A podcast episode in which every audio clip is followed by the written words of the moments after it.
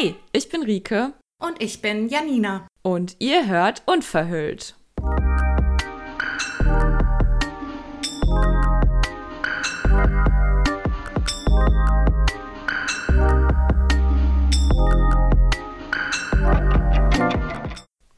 Hallihallöchen.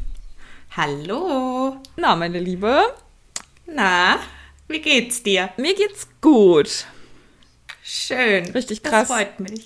Ja, das ist ähm, ziemlich erstaunlich, muss ich sagen, dass ich das jetzt gerade auch einfach so benennen möchte, weil manchmal will ich gar nicht irgendwie so klar auf sowas antworten. Aber tatsächlich geht es mir gerade heute ziemlich gut und ich übe das auch gerade einfach mal so Aussagen für den Moment zu treffen und ähm, auch einfach mal mir zu erlauben, wenn ich ein gutes Gefühl habe, das auch wirklich zu halten. Und ich bin einfach seit Samstag unglaublich, weiß ich nicht, bin ich irgendwie auf so einem Hoch wieder. Und das ähm, koste ich gerade einfach aus. Ja, deswegen. Ja, sehr schön. Darf auch mal sein. Ich darf auch mal gut drauf ja. sein. Und du, ja. wie geht's dir, meine Liebe?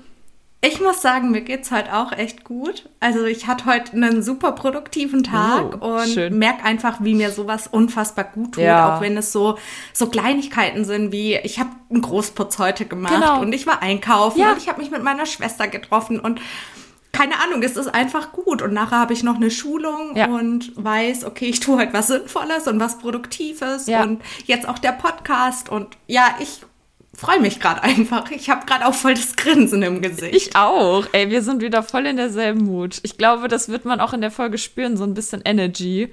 Aber das freut ja. mich total, weil tatsächlich war es bei mir genauso. Ich habe auch Vorlesung gehabt, war einkaufen, war Altglas wegbringen. Oh mein Gott, next level. Also wirklich. Dito. So, was?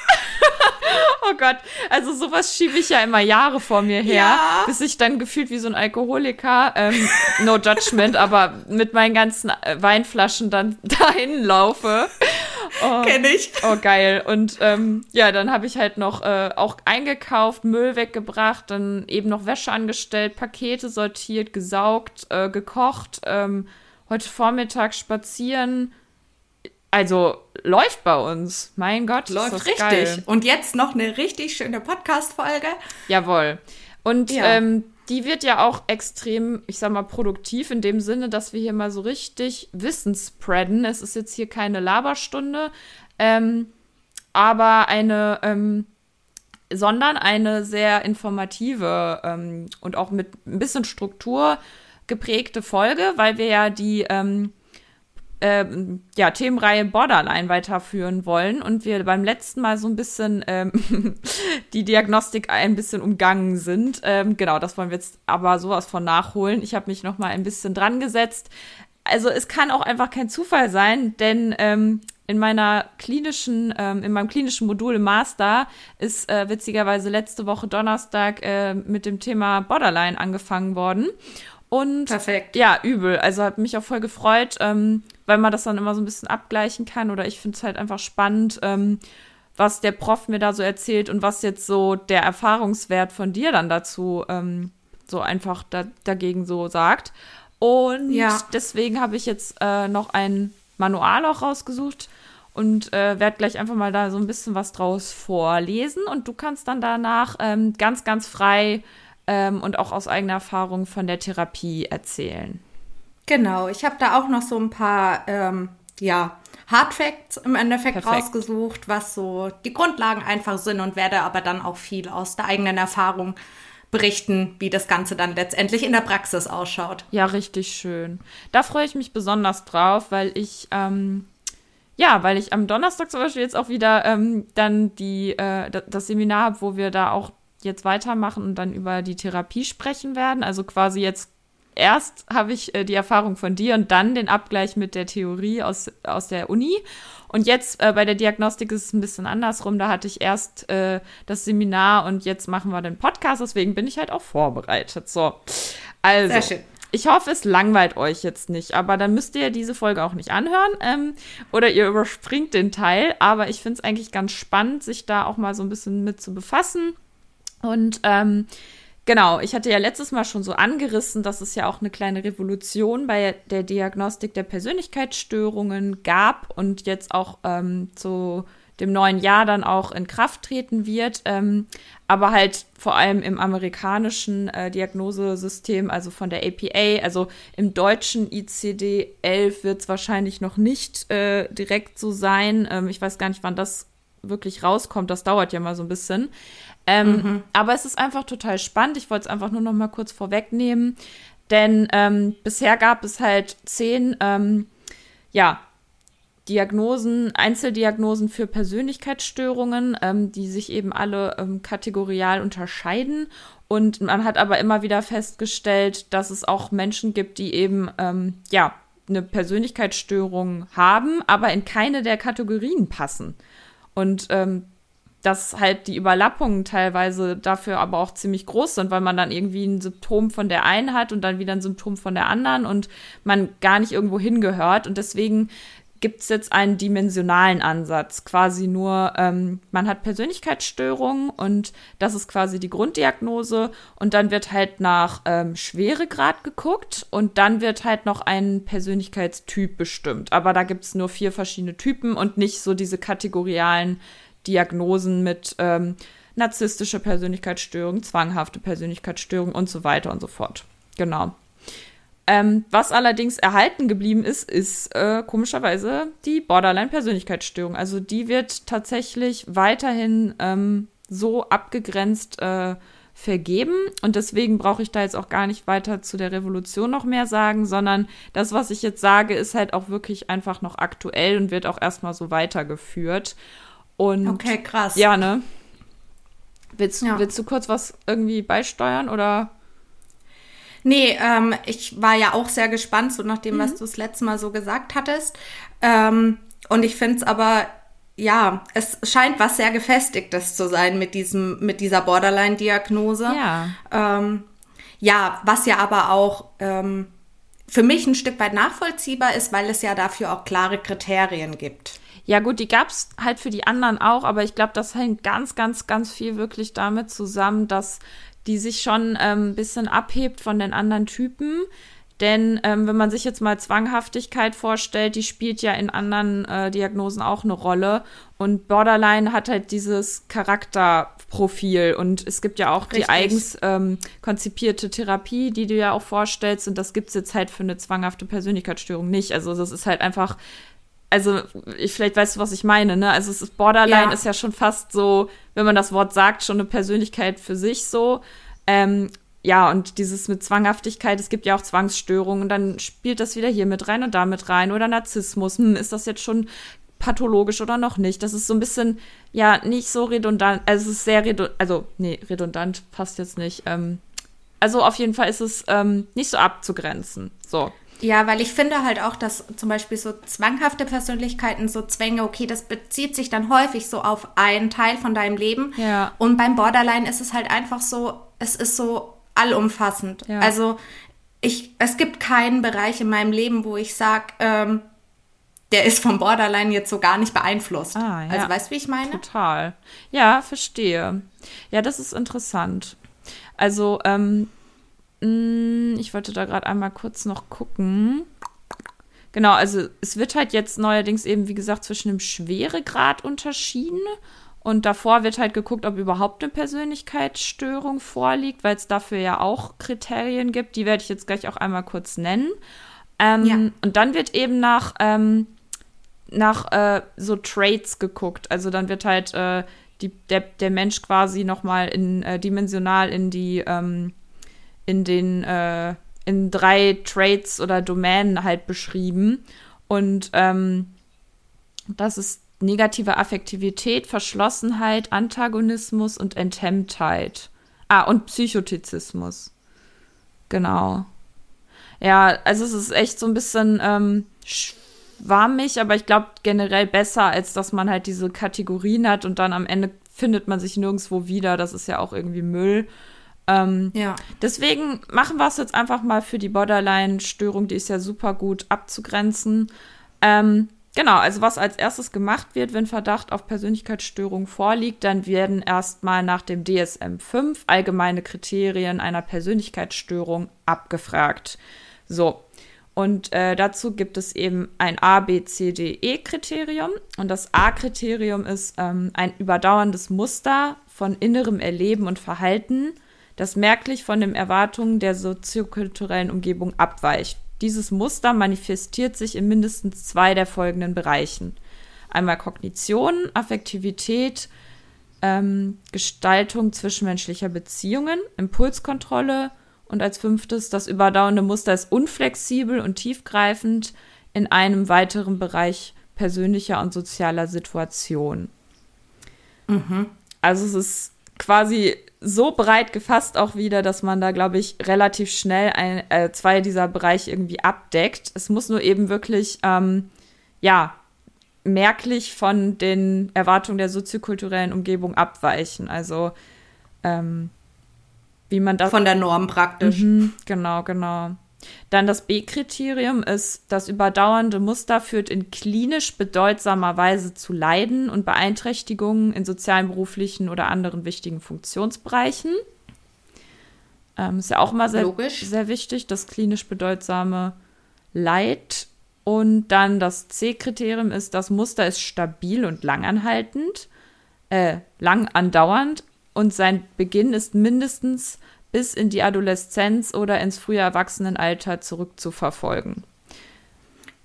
Auch ein super wichtiger Punkt, finde ich. Also, ähm, weil oft hat man ja auch so Phasen. Also ich sag gerade mal so im Jugendalter oder so, das ist auch, glaube ich, mit der Grund, warum solche Diagnosen im Kinder- oder Jugendalter kaum vergeben werden. Ja, weil sich das ähm, wieder verwächst. Genau, weil es sich entweder wieder verwächst oder weil ähm, es einfach noch nicht so klar ersichtlich ist, ob es wirklich ähm, ja eine Persönlichkeitsstörung in dem Sinne ist oder ob es gerade einfach nur eine besonders ähm, ereignisreiche Pubertät ist, wo vielleicht viel passiert ist und man deswegen mit manchen Situationen anders umgeht. Ja. Ähm, finde ich, finde ich total wichtig, weil ähm, das finde ich zum Beispiel vielleicht an der Stelle mal so zu sagen, so habe ich es zumindest erlebt. Ähm, es ist keine Diagnose, die man mal schnell diagnostiziert bekommt. Nee, sollte man Also so habe genau, so habe ich es erlebt. Ähm, Aufgrund der vielen mich haben Nachteile aber auch, auch Genau, aber mich haben auch Nachrichten erreicht oder uns haben Nachrichten erreicht, die äh, fehldiagnostiziert sind mm, ja. ähm, mit Borderline, was leider auch noch vorkommt. Und ja. es ist total schwierig, diese Diagnose praktisch wieder aus ja, mhm. seinem Bericht streichen zu lassen, weil das dann wiederum über ein Gutachten laufen muss und dann auch letztendlich bei der Krankenkasse eingereicht werden muss. Also die, ähm, ja, sie hält sich sehr lange, wenn sie mal vergeben ist. Ja, ja, total. Ja, das hatten wir auch im Seminar und ähm, ja, das spielt auf jeden Fall total mit rein. Ähm, ich habe jetzt gerade hier gesehen, ich habe eben einmal ganz kurz Quatsch erzählt, als ich diese Trades beschrieben habe. Aber die waren ja sowieso, habe ich auch gesagt, äh, dass ich da nicht näher drauf eingehen wollte. Also die Trades für die Persönlichkeitsstörung, mhm. wenn man die diagnostiziert. Das war negative Affektivität, Verschlossenheit, Dissozialität und Zwanghaftigkeit und dann noch Enthemmtheit. Ich hatte eben, glaube ja. ich, noch irgendwas anderes gesagt. Ähm, ja, ich stimme dir, also ich, ich gehe da voll mit. Das ist auch das, was ich bisher so aus Erfahrungsberichten und so ähm, gesagt bekommen habe. Äh, tatsächlich hatte ich da jetzt aber auch gelesen, dass das auch sich verändert haben soll, ähm, dass es nicht unbedingt mit äh, Beginn in der Kindheit, Jugend sein muss, also zurückzuführen sein muss, sondern dass eine Persönlichkeitsstörung quasi auch jetzt neuerdings eben mit dem ICD-11 zum Beispiel ab dem 50. Lebensalter diagnostiziert werden kann. Das ähm, nämlich jetzt halt auch sozusagen, das reicht, zwei Jahre lang dieses Muster zu haben, diese Kriterien zu erfüllen und dann bekommt man auch die Diagnose und es muss eben nicht bis auf die Kindheit zurückzuführen sein. Das wäre jetzt quasi die Änderung. Ja, aber das finde ich auch legitim. Also ja. ich denke, wichtig ist einfach, dass es was ist, was einfach schon über längere Zeit besteht ja. und zwar auch alle Kriterien oder halt die notwendigen Kriterien ähm, bestehen und nicht erst so, keine Ahnung, dass man sagt, okay, seit fünf Monaten ist es so, dass ich mit meinen Emotionen nicht umgehen kann und ja. ich zu selbstverletzenden oder fremdgefährdenden Verhalten neige. Ja, ja, genau, genau. Genau. Und ähm, so, dann haben wir nämlich hier immer noch die ähm, Abgrenzungskriterien. Das ist ähm, dann das D-Kriterium. Das überdauernde Muster lässt sich nicht besser als Manifestation oder Folge einer anderen psychischen Störung erklären. Und das überdauernde Muster ist nicht Folge der physiologischen Wirkung einer Substanz oder eines medizinischen Krankheitsfaktors. Genau. Also diese fünf ABCDE, genau, ABCDE-Kriterien, ähm, die müssen schon mal erfüllt sein, damit man dann weitergehend schaut, ob es auch ähm, eben die Spezialisierung auf Borderline ist. Und ähm, da wird es jetzt natürlich spannend, weil dann kannst du selber auch noch mal gucken, ähm, wie du dich da so zu fühlst und äh, einordnen würdest, weil das wurde ja wahrscheinlich mit dir auch mittels äh, eines Fragebogens gemacht. Oder wie wurde es, weißt du das noch? Ob, hast du einen Fragebogen ausgefüllt oder ein äh, Interview gemacht? Ähm, zuerst war es ein Interview, das war ja. bei der ähm, Vorstellung für die Klinik. Ja. Und dann, als ich dann stationär war, wurde natürlich nochmal der Fragebogen ausgeteilt und der wurde dann auch nochmal ausgewertet. Also ja, beides im Endeffekt. Ja, ist auch gut, genau. Da gibt es auch noch so Leitsymptome, die man meistens erst abfragt und wenn die erfüllt sind, dann ist es schon auffällig und dann macht man meistens noch das 90-minütige Interview. Das geht, glaube ich. Genau. Ja, also jetzt wird es spannend. Also die Diagnosekriterien der Borderline-Persönlichkeitsstörung nach DSM-5, also die F3, also F60.3 ähm, Kennnummer, Genau, geht davon aus. Ähm, es liegt ein tiefergreifend, tiefgreifendes Muster von Instabilität in zwischenmenschlichen Beziehungen, im Selbstbild und in den Affekten, sowie von deutlicher Impulsivität, ich habe es heute auch, Impulsivität vor. Der Beginn liegt im frühen Erwachsenenalter und das Muster zeigt sich in verschiedenen Situationen. Mindestens fünf der folgenden neun Kriterien müssen erfüllt sein. So, mhm. jetzt kannst du ja für dich nochmal auch so einen Check machen. Gleich nochmal kurz sagen, ob du da, ähm, bei welchen du mitgehst und bei welchen nicht. Ich weiß nicht, ob wir das letztes Mal schon hatten. Nee, hatten wir noch nicht. Das ist, glaube ich, ganz spannend. Einfach mal zu sagen, du liest das Kriterium vor und ich sag ja, ja. oder nein. okay, perfekt, machen wir so. Also jetzt kommen neun Stück und fünf müsstest du, ähm, ja, erfüllen. Genau. Das erste ist das verzweifelte Bemühen, tatsächliches oder vermutetes Verlassenwerden zu vermeiden. Hier werden keine suizidalen oder selbstverletzenden Handlungen berücksichtigt, die im Kriterium 5 enthalten sind. Ja. Okay. Check. Check 1. Check. Dann das zweite Kriterium, ein Muster in stabiler und intensiver zwischenmenschlichen Beziehungen, das durch einen Wechsel zwischen den Extremen der Idealisierung und Entwertung gekennzeichnet ist. Ja. Okay, das ist spannend. Ähm, dann drittens die Identitätsstörung, eine ausgeprägte und andauernde Instabilität des Selbstbildes oder der Selbstwahrnehmung. Sehr extrem, sehr ausgeprägt. Mhm. Okay, spannend. Dann die Impulsivität, da hatten wir ja letztes Mal schon ein bisschen drüber gequatscht. Hier Impulsivität in mindestens zwei potenziell selbstschädigenden Bereichen, beispielsweise Geldausgaben, Sexualität, Substanzmissbrauch, rücksichtsloses Fahren, Essanfälle. Ähm, achte, hier werden keine suizidalen oder selbstverletzenden Handlungen berücksichtigt, die in Kriterium 5 enthalten sind. Ja. Genau, bei dir war das ja der Sport vor allem, ne? Genau, und letztendlich hat man durch diese Diagnostik dann im Endeffekt auch rausgefunden, dass zum Beispiel bei mir damals die Anorexie auch eine Form der ganz starken Selbstverletzung bei mir ist. Ja. Und da auch drunter fällt. Ja, also Komorbidität bei BPS ist wirklich ganz, ganz, ganz, ganz häufig Essstörungen, Traumafolgestörungen und auch ADHS. Also muss ja. man sehr, sehr krass ähm, differenzialdiagnostisch gucken und, ähm, und auch sowas wie Zwanghaftigkeit und so. Aber vor allem Traumaerstörungen und ADHS ist auch echt immer. Genau. Genau. Dann das fünfte.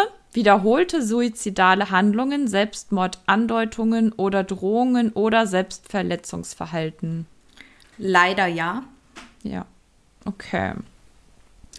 Dann die sechs, ähm, affektive Instabilität infolge einer ausgeprägten Reaktivität der Stimmung. Zum Beispiel hochgradige episodische Dysphorie, Reizbarkeit oder Angst, wobei diese Verstimmungen gewöhnlich einige Stunden und nur selten mehr als einige Tage andauern. Ja, das ist dieses Extreme, was ich das letzte Mal auch ja. beschrieben hatte, dieses von diesem ganz ja. hoch auf ganz tief und das innerhalb eines Tages. Ja, ja, ja. Auch super, super spannend. Ähm, ganz easy, das siebte, chronisches Gefühl von Leere. Damals ja, das ist tatsächlich was, was sich gebessert hat, was aber ja immer wieder mitschwingt. Also ja. ja ist ja auch wahrscheinlich super komorbid mit Trauma, weil ich kenne das ja auch von der ja. Dissoziation. Ne? Also, ja. Das ist jetzt, finde ich, gar nicht so klassisch für nur Borderline. Mm -mm, ja, überhaupt ist ja auch, nicht. Ist ja auch bei Depressionen Kriterium, von daher. Genau. Ja. Okay, dann ähm, noch zwei. Und einmal die acht ist unangemessene, heftige Wut oder Schwierigkeiten, die Wut zu kontrollieren. Zum Beispiel häufige Wutausbrüche, andauernde Wut, wiederholte körperliche Auseinandersetzungen. Das tatsächlich bei mir nicht. Das ist ja auch, das hatte ich ja auch erzählt, so dieses, diese Wut nach außen transportieren ist für mich sehr, sehr schwierig. Ähm, und ich, ja, kenne dieses Gefühl von Wut mittlerweile schon. Aber es ist für mich sehr, sehr schwierig. Ich erinnere mich an die Folge, wo wir es mit dir darüber hatten. Dieses, ja. dass wenn Wut aufkommt, dann doch auch so ein bisschen das Gefühl von Scham dann da ist. Ja. Genau, da gehe ich da bei dir mit einher. Ja, total spannend. Also darüber können wir auch noch mal irgendwann oder wir quatschen in der Therapiestunde noch mal drüber, weil wir da beide ja so Kandidatinnen sind, die ja definitiv ähm, Wut in sich haben, auch berechtigt, eben aufgrund von Grenzüberschreitungen, aber eben ähm, dieses Problem haben sie dann auch angemessen auszudrücken und ähm, finde ich super, super wichtig. Mm, dann das letzte, vorübergehende, durch Belastungen ausgelöste paranoide Vorstellungen oder schwere dissoziative Symptome. Ja. Okay. Ähm, also, wie ihr seht, ich erfülle mehr als fünf. Also, ich erfülle so ziemlich alle bis auf eins. Ja, ich wollte auch gerade sagen, du bist hier aber sowas von einem Muster, Borderline, Persönlichkeitsstörungs- Patientin, obwohl Patientin, ich mag das Wort überhaupt nicht und ich mag auch diese ganzen Worte und sowas alles nicht, aber also für mich bist du einfach Janina und du bist genial, so wie du bist, aber du erfüllst halt ein paar Kriterien. Danke. Ja, ja, aber da, dadurch, dass das so deutlich ist, ähm, glaube ich, war das für mich damals auch wirklich eine Erleichterung, ein Stück weit diese Diagnose zu bekommen und dann auch wirklich diese Therapie zu bekommen. Ja, total. Und da freue ich mich jetzt, dass du was äh, drüber erzählst. Wie gesagt, ich bin da noch nicht so ganz krass im Bilde. Wir hatten letztes Mal im Seminar eine äh, 15-minütige, nee, also ein 15-minütiges Video angeschaut von der Frau, die die DP, DBT ähm, quasi angestoßen und entwickelt hat. Ich habe natürlich ihren Namen vergessen, weil ich überhaupt nicht zugehört habe, wie immer. Also wenn es englische Filmausschnitte gibt, dann verstehe ich kein Wort. Ich kann das nur lesen, aber wenn die da so ihren Slang reden, also es äh, weiß ich nicht, ob du die kennst, ähm, ist eine sehr bekannte, interessante Frau, die eben selber Borderline hat und aufgrund ihre eigenen Probleme, sich selbst nirgendwo zuordnen zu können, ähm, äh, vor allem auch in der Therapie und so weiter, hat sie eben die DBT entwickelt. Ähm, genau, müsste ich jetzt nochmal nachgucken. Ich trage das nächste Mal nach. Sorry, ich habe meine Hausaufgaben nur vollständig gemacht. alles, alles gut. Ich finde, äh, Namen sind auch auf Schall und Rauch. Wir wissen ja. jetzt auch, warum diese Person diese Therapie entwickelt hat. Das finde ich immer viel, viel wichtiger wie irgendwelche Namen. Ja, ja, übel. Genau. Ja, dann schieß los. Wir sind, glaube ich, alle super, super gespannt. Genau, also wie wir schon gesagt haben, es handelt sich ähm, um die DBT-Therapie, das heißt ähm, vollständig dialektische behaviorale Therapie. Und ähm, die wird bei Patienten eingesetzt, die zur Selbst- und Fremdgefährdung neigen und somit halt auch häufig, sehr häufig bei den Borderline-Patienten. Mhm. Ähm, letztendlich geht es dabei darum, Strategien zu lernen und zu trainieren, um mit den eigenen Verhaltens- und Denkweisen besser umzugehen. Ähm, diese Strategien, die man da lernt, sind diese sogenannten Skills. Ja.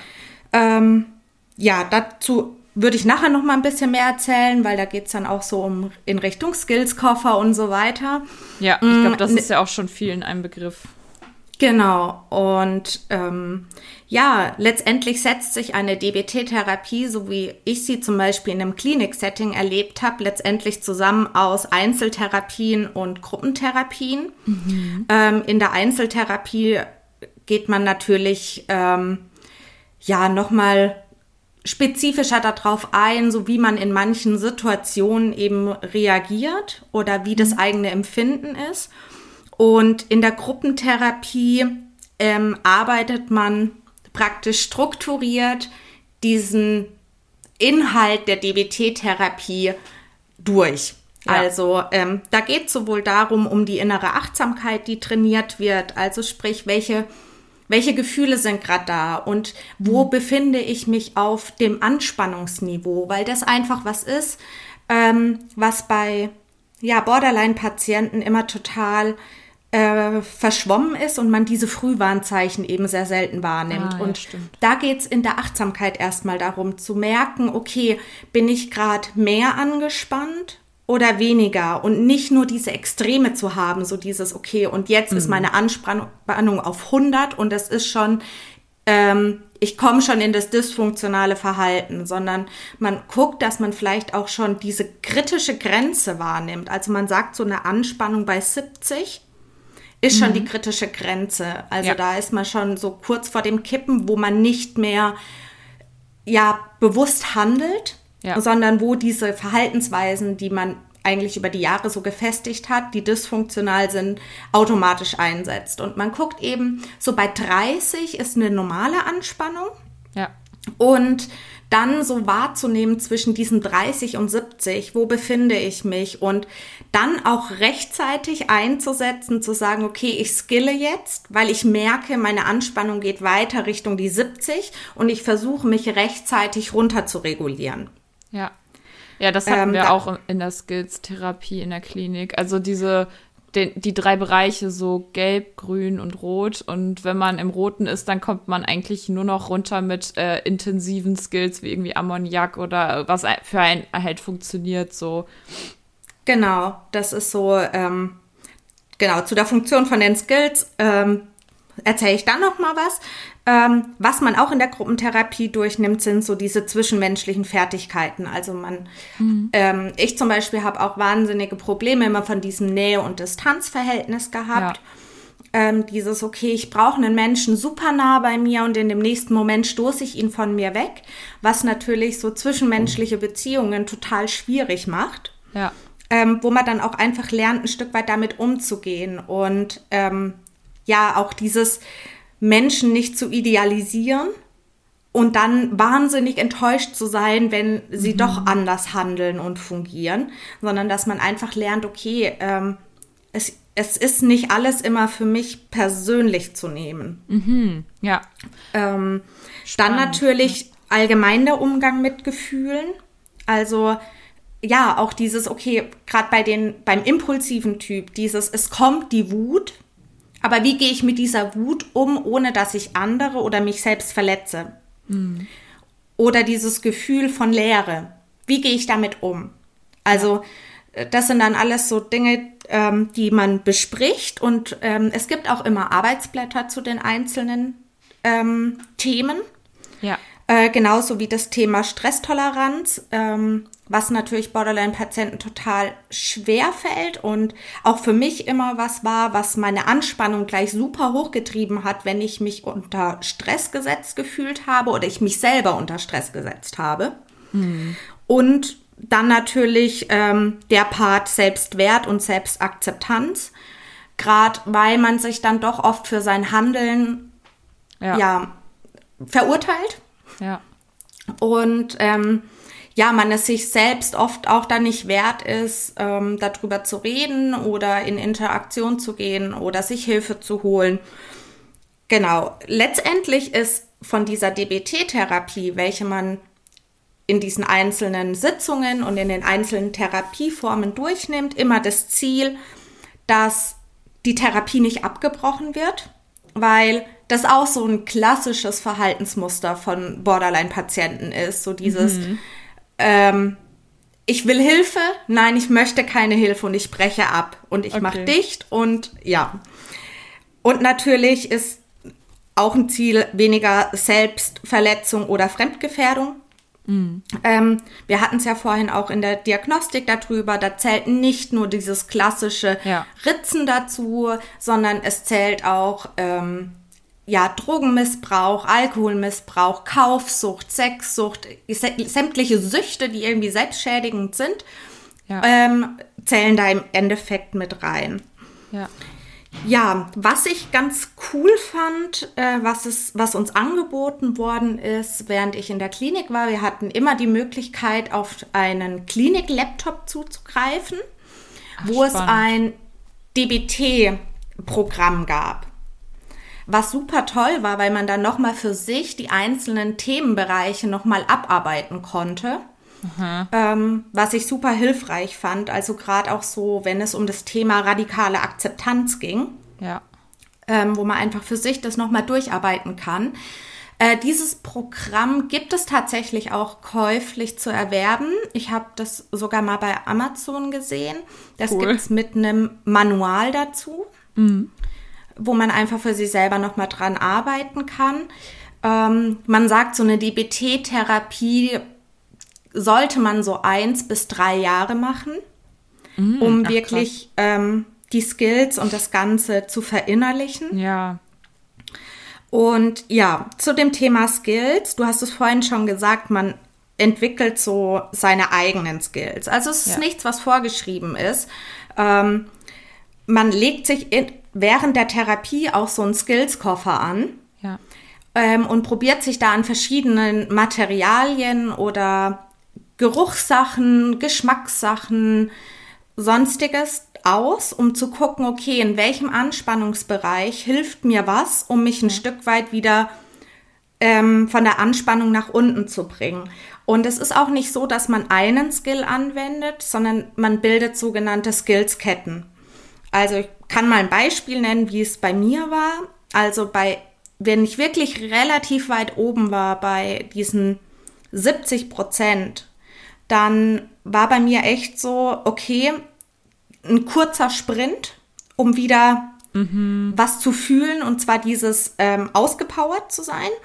Und ich musste aber dann direkt weiter skillen. Der nächste Skill wäre dann gewesen ähm, Ammoniak oder Tigerbalsam unter die Nase. Ja.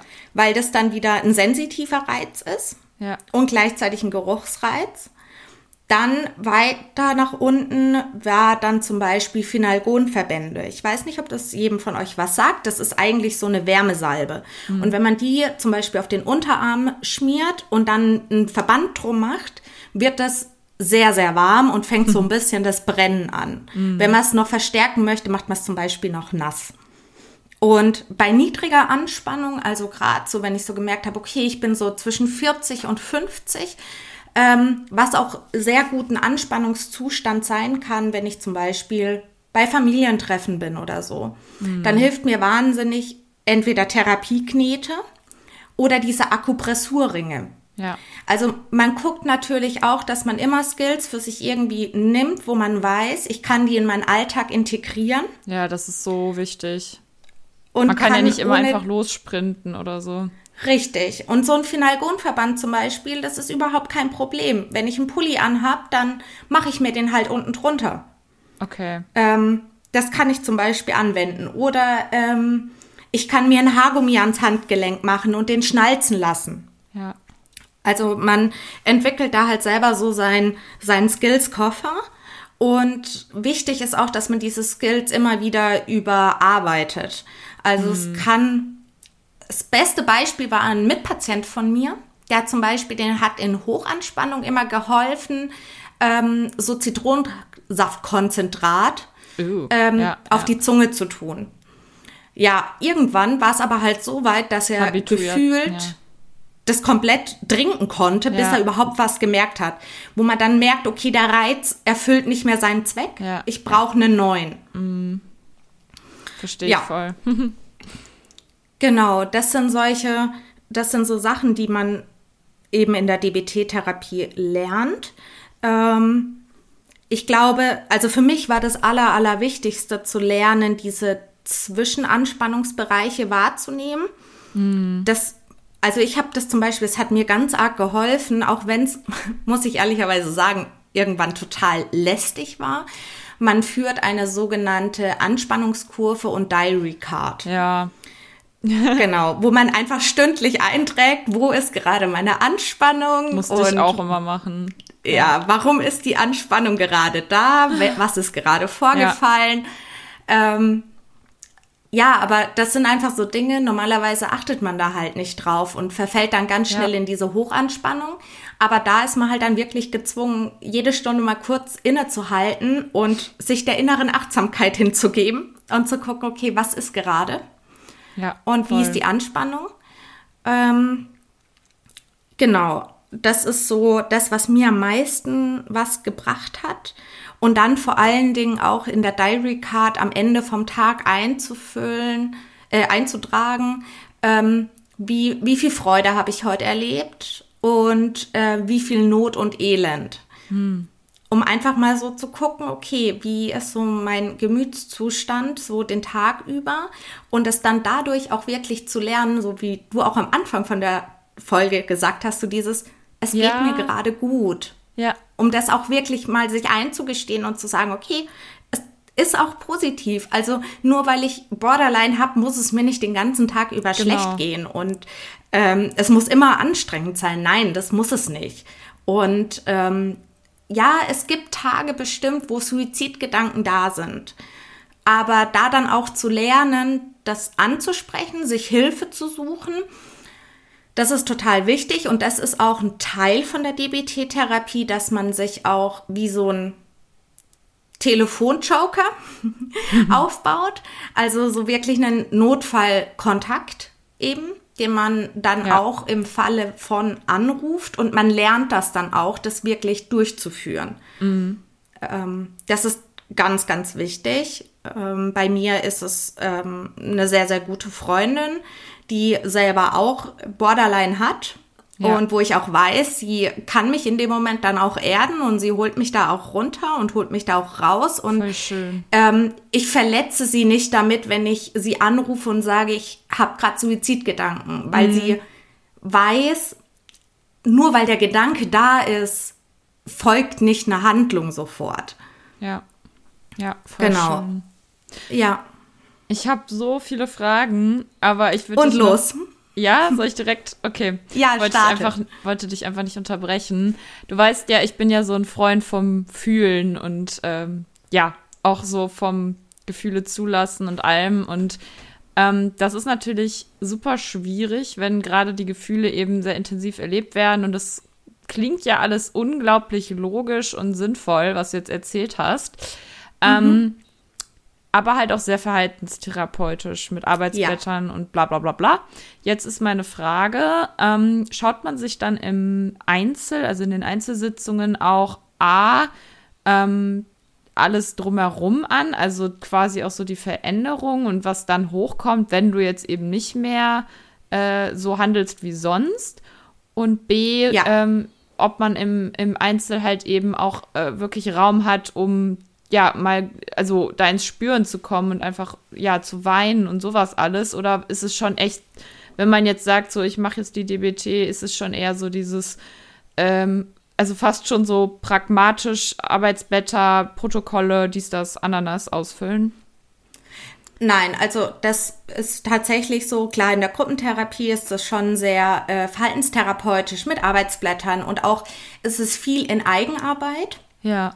Aber so in der Einzeltherapie wird dann schon auch geguckt, so, okay, was ist, was kommen da für Gefühle? Okay, Warum gut. ist die Anspannung so hoch? Ja. Welches Gefühl steckt da dahinter? Mhm. Und das ist auch ein Teil, was man lernt, diese radikale Akzeptanz, mhm. dieses, okay, es kommt jetzt vielleicht ein enormer Schwall an Angst mhm. und das bringt mich in Hochanspannung. Aber man lernt, auch zu sagen, okay, ich akzeptiere es, da ist das Gefühl Angst und es ist okay, dass es da ist, mhm. um nicht in diese Anspannung zu verfallen, nur weil dieses Gefühl gerade da ist, sondern auch dieses Gefühl einfach mal da sein zu lassen. Mhm. Und, und, dann auch zu da fühlen. guckt man Und auch zu fühlen, genau. Und zu gucken, okay, was macht es mit mir, um auch das so ein bisschen zu überschreiben. So, es passiert gar nichts Schlimmes. Ja, weil die Erfahrung fehlt da ja. Ist. Es fehlt Richtig. ja quasi die Erfahrung, dass mal die Angst da sein kann und dann auch von alleine wieder weggeht. Genau, so. und weil sie, also zum Beispiel so ist es bei mir, dieses Gefühl von Angst, ich sehr überdramatisiere. Ja. Also es mhm. ist so, boah, krass, da ist das Gefühl von Angst und gleich dieses extreme Schwarzdenken, extreme Panik mhm. und so weiter, um aber zu merken, okay, es ist das Gefühl Angst, aber es muss nicht gleich die Welt untergehen. Ja, und ich denke, da spielt halt dann ganz viel auch so diese Beziehung zum Therapeuten eine Rolle, wenn man dann eben ja. in der in der sicheren Beziehung ist, in der sicheren Bindung und dann dort eben mal Raum hat, das äh, ja, eben ähm, geführt äh, da sein zu lassen und eben nicht in einer instabilen Beziehung ist oder in einer Beziehung, wo man sonst immer sein Verhalten so austoben kann, wie man das sonst macht und äh, dann halt, wenn man gerade das Gefühl hat, das ganze Gefühl ist in mir und ich bin nur noch das Gefühl, dass ich den anderen dann wegstoße, sondern dass man halt in der Therapie ja so einen Rahmen hat, wo man ein bisschen, ja, auch darin dann gehemmt wird, das dann so total radikal auszuleben, wahrscheinlich. Genau, wo man das auch ganz viel ähm, üben kann. Ähm, wir hatten immer noch zusätzlich zu der Gruppentherapie ähm, eine Selbsthilfegruppe. Ach schön. Wo ähm, was total gut war. Also ich habe da zum Beispiel damals das Thema angebracht, als bei mir dieses Gefühl der inneren Leere so präsent war. Ja. Das habe ich in der Gruppe angebracht und da einfach dann so die Erfahrungswerte von den anderen zu hören, so was sie in diesen Momenten ja, machen und was ihnen hilft. Das ist so viel und, wert. Ähm, es gibt auch ambulant solche Selbsthilfegruppen. Ähm, das finde ich total gut und sehr sinnvoll. Leider hier bei mir in der Region gibt es das nicht, was ich sehr schade finde, weil ich finde, das sollte eigentlich so eine ja gewisse Nachsorge sein. Ja, das ist weil ja gerade wenn man Thema, sagt ne? so eins bis drei Jahre DBT-Therapie, ja ist halt schwierig, wenn nur der Teil der Einzeltherapie abgedeckt werden kann und ja. die Gruppentherapie oder Selbsthilfegruppe eben wegfällt. Ich denke aber, das ist was, ähm, was jetzt durch die Pandemie vielleicht auch noch mal mehr geworden ist, dass ja auch vieles einfach online stattfinden kann. Also als ich mich mal ein bisschen informiert habe, ähm, bin ich schon darauf gestoßen, dass viele Selbsthilfegruppen sich jetzt auch online getroffen haben. Also vielleicht ja. baut sich das ja noch mal mehr auf oder ähm, wäre auf jeden Fall schön. Ja, oder du selbst initiierst mal was, das wäre ja auch cool. ja.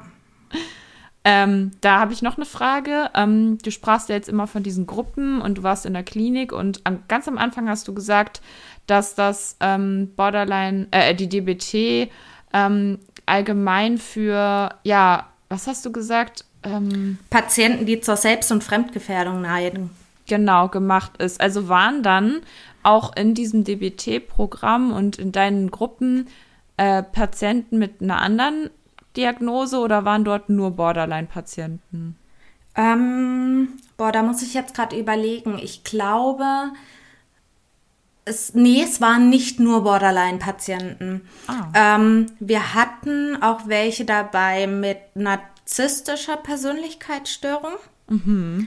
Ähm, beziehungsweise nicht mal, es waren nicht mal alle mit einer Persönlichkeitsstörung. Es waren tatsächlich auch einfach Leute, die äh, Zwänge hatten. Ja was aber jetzt nicht als Persönlichkeitsstörung diagnostiziert ja. war, also keine ja. zwanghafte Persönlichkeitsstörung, sondern einfach ja jemand mit Zwängen. Mhm. Und ähm, die haben auch total davon profitiert, weil ja. auch das ist ja eine Form, wo man ja versucht mit Anspannung anders mhm. umzugehen.